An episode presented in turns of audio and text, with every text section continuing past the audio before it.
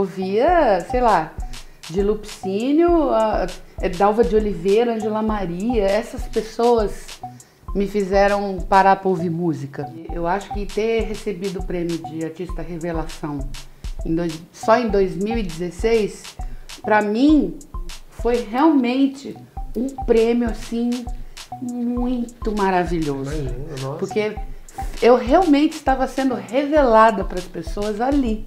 Eu vou jogar um tango na sua cara de bolero comedido, no seu nariz de rock and roll arrependido, no seu olhar de samba reggae industrial. Chega junto para continuar minha conversa aqui com a Simone Mazer, cantora, atriz. Vou pedir para você já deixar seu like aqui embaixo, porque com certeza você vai gostar dessa entrevista. E procura aqui no canal também a primeira parte da entrevista que está imperdível. Agora a gente vai falar mais da sua carreira, Simone. Pesquisando para esse papo aqui, Hum. eu vi que você começou a cantar em 1989, ainda no Paraná. Foi. E é curioso, porque em 2016, 27 anos depois do início da sua carreira como cantora, você foi indicada e venceu o Prêmio da Música Brasileira como revelação. Aí eu fiquei assim chocado, 27 anos de carreira, revelação.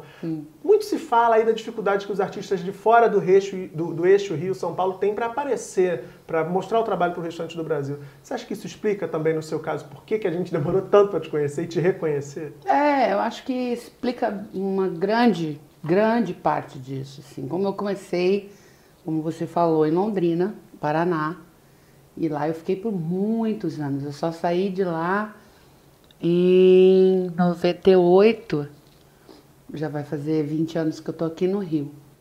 É muito difícil você conseguir sobreviver da música numa cidade menor. E não tem nada a ver com, ah, a cidade não tem. Tem tudo, tem restaurante, tem clube, tem diversão, tem festa, tem, tem tudo. Lógico que em proporções menores. Então, assim, é, e isso não acontece só com a música, não. Quando eu saí de Londrina, eu saí muito a reboque do teatro, porque eu já trabalhava com armazém companhia de teatro.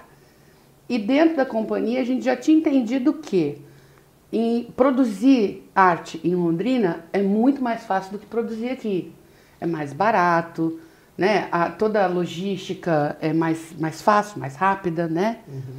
Mas, em contrapartida, você entra em temporada numa uma faixa de, sei lá, um mês, né? Você faz lá três apresentações por semana e em um mês todo mundo que tinha que assistir já assistiu. Então, nada tem uma vida mais longa que isso. É muito difícil você se manter na produção. Que ou você está tendo que pensar coisa nova o tempo inteiro ou não tem É, viabilidade. e aí é duro, né? Porque no caso da música, tudo bem, você monta um show e você apresenta esse show uma, duas, três. Na quinta vez as pessoas querem saber se você não vai. Cadê? Repertório novo? Cadê? Você não vai.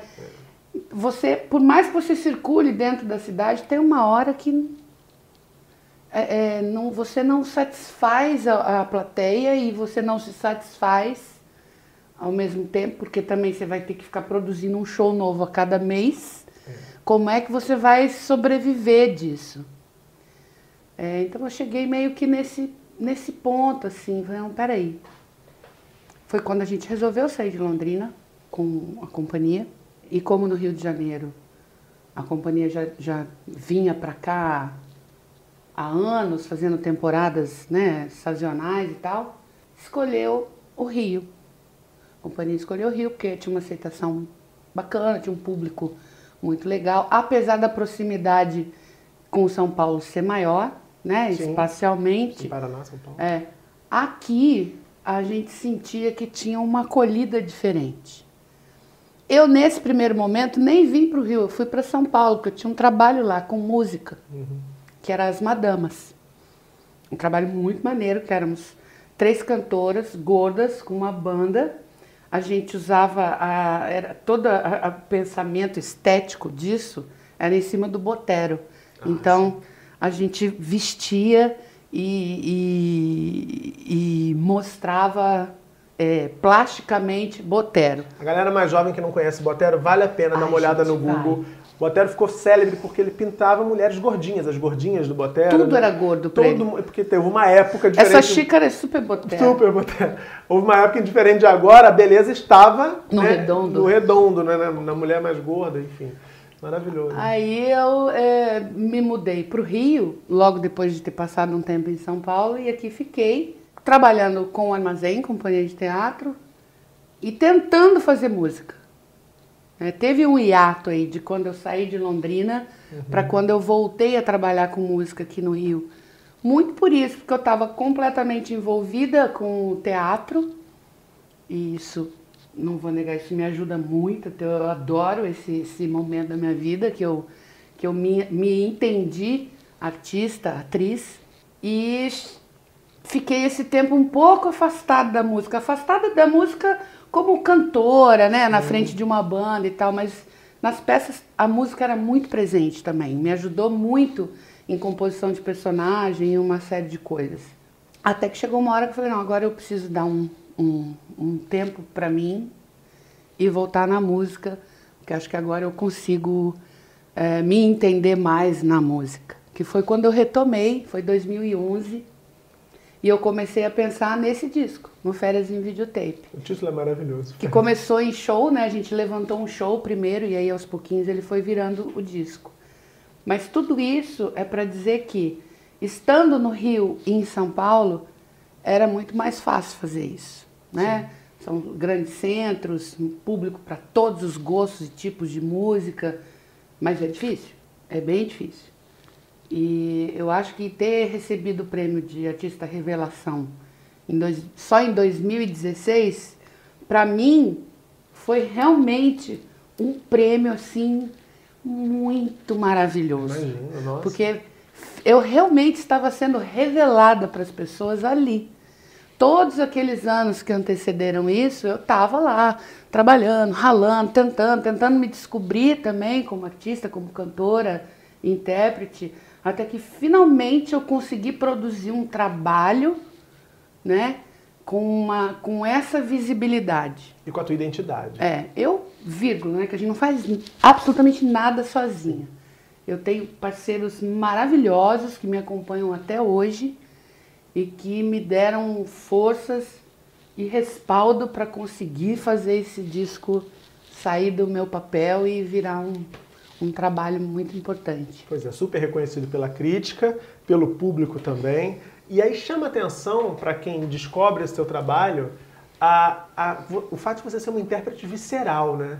Uhum. Assim, é, você não poupa a voz, não, né, não esconde. Uhum. É, queria saber das suas referências, das suas influências, né? Essa visceralidade é uma coisa tua ou você já ouvia, já se alimentava disso desde garota, Simone? Eu acho que as duas coisas, mas o que eu ouvi na infância tem muito a ver com isso, porque era uma época que não existia é, tanto recurso, né? A gente. Eu pequenininha era rádio em casa, era o que tinha. E rádio naquela época nem FM existia, era rádio roots, né? e era. Rádio raiz. É, que era maravilhoso. Eu ouvia, sei lá, de Lupicínio, a, é, Dalva de Oliveira, Angela Maria, essas pessoas me fizeram parar para ouvir música. Depois, é, um pouco mais crescida, já era comecinho, é, é década de 70, aí eu lembro que as minhas irmãs ouviam muita discoteca na época, aí eu comecei a gostar de um outro lado. ABBA, Carpenters, era uma coisa mais pop daquela época, né? E adolescente eu dei uma radicalizada assim, que eu só queria saber de rock inglês. E fiquei nesse lugar, ó, um tempão e saí de lá direto para estudar MPB. Ouvir, conhecer. E... Então, tu, to, todas essas, essas fontes que me alimentaram tinham essa, essa visceralidade, essa coisa dramática né, da música. E isso sempre me encantou muito. Você ouvir É, a minha mãe que falava muito isso, assim, que às vezes quando ela era pequena, ouvia rádio e não imaginava a cara do cantor. Então, às vezes, você podia estar do lado dele sem saber que era ele. Aquele vozeirão saia daquela É, pessoa. mas as pessoas eram apaixonadas por aquela voz, né? E aquela voz falava muito diretamente com eles. Eu sempre achei isso muito mágico. E no Férias em Videotape, você gravou uma música de uma outra cantora que era visceral demais. Hum. Amy Winehouse, né? Oxa, Maravilhoso. E você gravou Back to Black, que é um clássico, né? Do disco dela estouradíssimo. foi. Vou te pedir uma, uma palhinha, pedido de fã, pode ser? Eu amo uma visceralidade, sabe? Uma navalha na, Ai, no aquilo é pulso. muito bom, é né? lindo demais. We only say goodbye with words. I die another time. É muito lindo, gente. Eu fico... É lindo demais, né? É maravilhosa.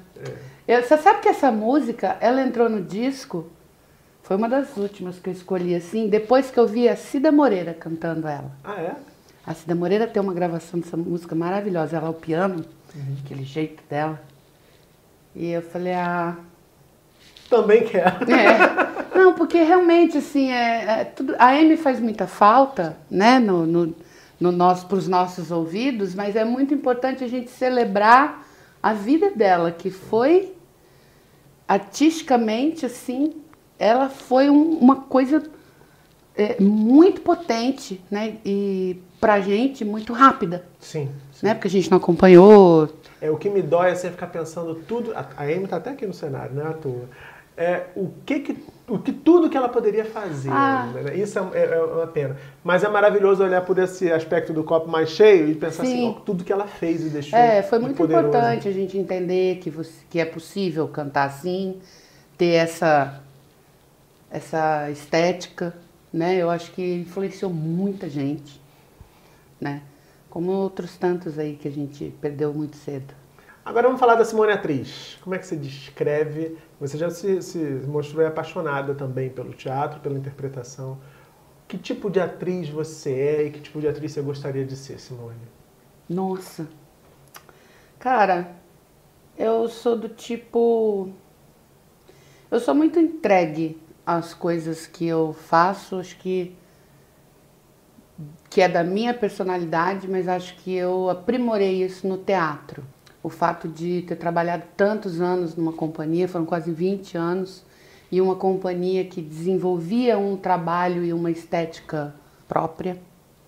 É, isso era muito valorizado na companhia, assim, o, o trabalho do ator.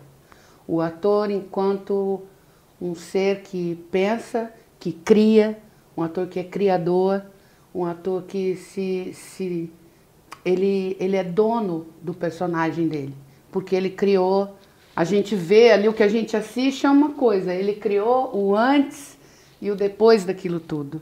Entendeu? O ator que, que consegue fazer. E eu acho que essa é a grande magiquinha do teatro, é uma coisa que eu gosto muito. Você poder assistir uma peça e ver um trabalho de um ator e falar, ai, isso é, é tão legal você ver que vem do ator mesmo, sabe? Ele criou o mundinho daquela pessoa ali. Ele é coautor daquilo, na verdade. né? É, é um ator criador do, do personagem, assim. Eu, isso é uma coisa que me identifica muito. Agora, vendo seus trabalhos, a gente vê que você faz muita coisa com a turma do humor, né? Você fez série com a turma do Porta dos Fundos, filme também com eles, inclusive um filme do Fábio Porchat desse ano, não é isso? Foi, foi uma participação agora. Pois é. Mas a gente olha e vê que você tem, por exemplo, um papel lindíssimo no Nise, no filme sobre a Nise da Silveira, super recomendo para quem não viu. Uma coisa angustiante, uma mulher, enfim. O que, que te desafia mais, o drama ou a comédia? É a pergunta que o jornalista adora fazer, né? Mas o que, que sente que te desafia Eu, mais? particularmente, acho que comédia é muito mais difícil. Para mim, é muito mais difícil. Assistir é muito mais fácil do que fazer. Né? Eu, eu tendo a achar que eu me dou melhor na- na- no, no papel mais dramático. Mas não nego um papel de humor, porque eu acho o desafio bem mais difícil, assim. Para mim, é bem mais difícil fazer humor do que o drama. Porque eu fico imaginando se você tá lá em cena e você diz uma coisa que deveria ser engraçada e ninguém, ninguém ri, ri. você já Acho que já aconteceu várias deve dar uma vezes. tremedeira já na pessoa. Várias, a pessoa não entendeu. A gente fazia esperando Godot. que é uma tragicomédia, né, do Beckett. Mas tem coisas que são engraçadíssimas. Várias vezes ninguém ria. que horror. Acontece. Agora, onde muita gente ri, inclusive do pocket show que você faz, é o Buraco da Lacraia. ah, sim. Eu sou um fã do Buraco da Lacraia, o Lobianco teve aqui, Ah, falei isso, enfim, ele é um delícia. querido. É um espaço super de resistência, inclusive, para aquele tipo, para aquela linguagem. Sim. E qual é o barato de fazer? Que agora o Buraco tem. Os shows são mensais São mensais, de agora. né? exato. Qual é o grande barato do buraco para você? Cara, pra mim é um, é um, um lugarzinho que eu posso fazer de tudo. Ali eu experimento tudo. Ah, eu vou tentar fazer uma música do George Michael, que todo mundo acha muito cafona, mas enfim, vou fazer. E eu faço e dá Funciona. muito certo, sabe? E ah, não, agora eu quero fazer uma marchinha que as frenéticas gravaram, que era da Lula e da Lucina, faz 300 anos que ninguém nem lembra. Vou fazer. E dá super certo. Então é um lugar extremamente democrático, artisticamente é isso é muito precioso para o artista, porque você pode você pode fazer Se desafiar, propor. é. Tá. Pode ser que tenha lá alguém que não curta, mas você pode fazer. Sabe? Isso, você não tem esse, essa questão, ai, mas se a gente fizer, as pessoas não gostaram. Se as pessoas não gostarem, semana que vem vão ter outras pessoas. E não tem esse tipo de grilo, não. E foi lá no Buraco da Lacraia, comemorando meu aniversário, que eu conheci Simone Mazer e conheci Tango do Mal, música do primeiro disco dela. Ah, E eu vou adoro. te pedir pra fazer um, um trechinho pra gente encerrar essa conversa. Do Tango do Mal? É, maravilhoso. É um clássico. né? Maravilhoso. O tango foi a última música que eu escolhi para o disco. É mesmo. É, eu já estava praticamente com o repertório fechado. E aí eu escutei e falei, ai meu Deus, vou ter que colocar isso de algum jeito. E aí optamos por abrir o disco com ela, porque ela tem um deboche Maravilhoso. que é maravilhoso e ela tem o fora a música é sensacional, eu adoro a letra, acho um humor refinadíssimo Eu do, morri de rir, eu ficava do Luciano Salvador Bahia, que é o compositor. incrível. Adoro. Fala assim: Eu vou jogar um tango na sua cara de bolero comedido, no seu nariz de rock and roll arrependido, no seu olhar de samba reggae industrial.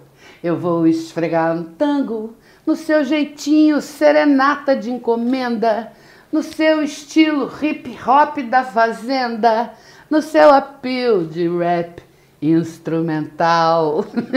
Adoro. Maravilhosa. Simone, muito Obrigada. obrigado por esse papo. Eu que agradeço. Sucesso com o corpo. Oba. Sucesso com o disco que eu sei que você está preparando para breve. Enfim, sucesso. Estamos aí. Obrigada. também. Tá bom, obrigada. Espero gente. que você também tenha gostado desse papo. Deixa seu like aqui embaixo, faz sua inscrição no canal, comenta e compartilha para mais gente conhecer a trajetória, a história e as histórias e opiniões de Simone Mazer, tá certo? Semana que vem, terça, sete da noite, eu tô aqui e tem mais Chegar Junto. Aqui tem sempre um bom papo. Beijão e até lá.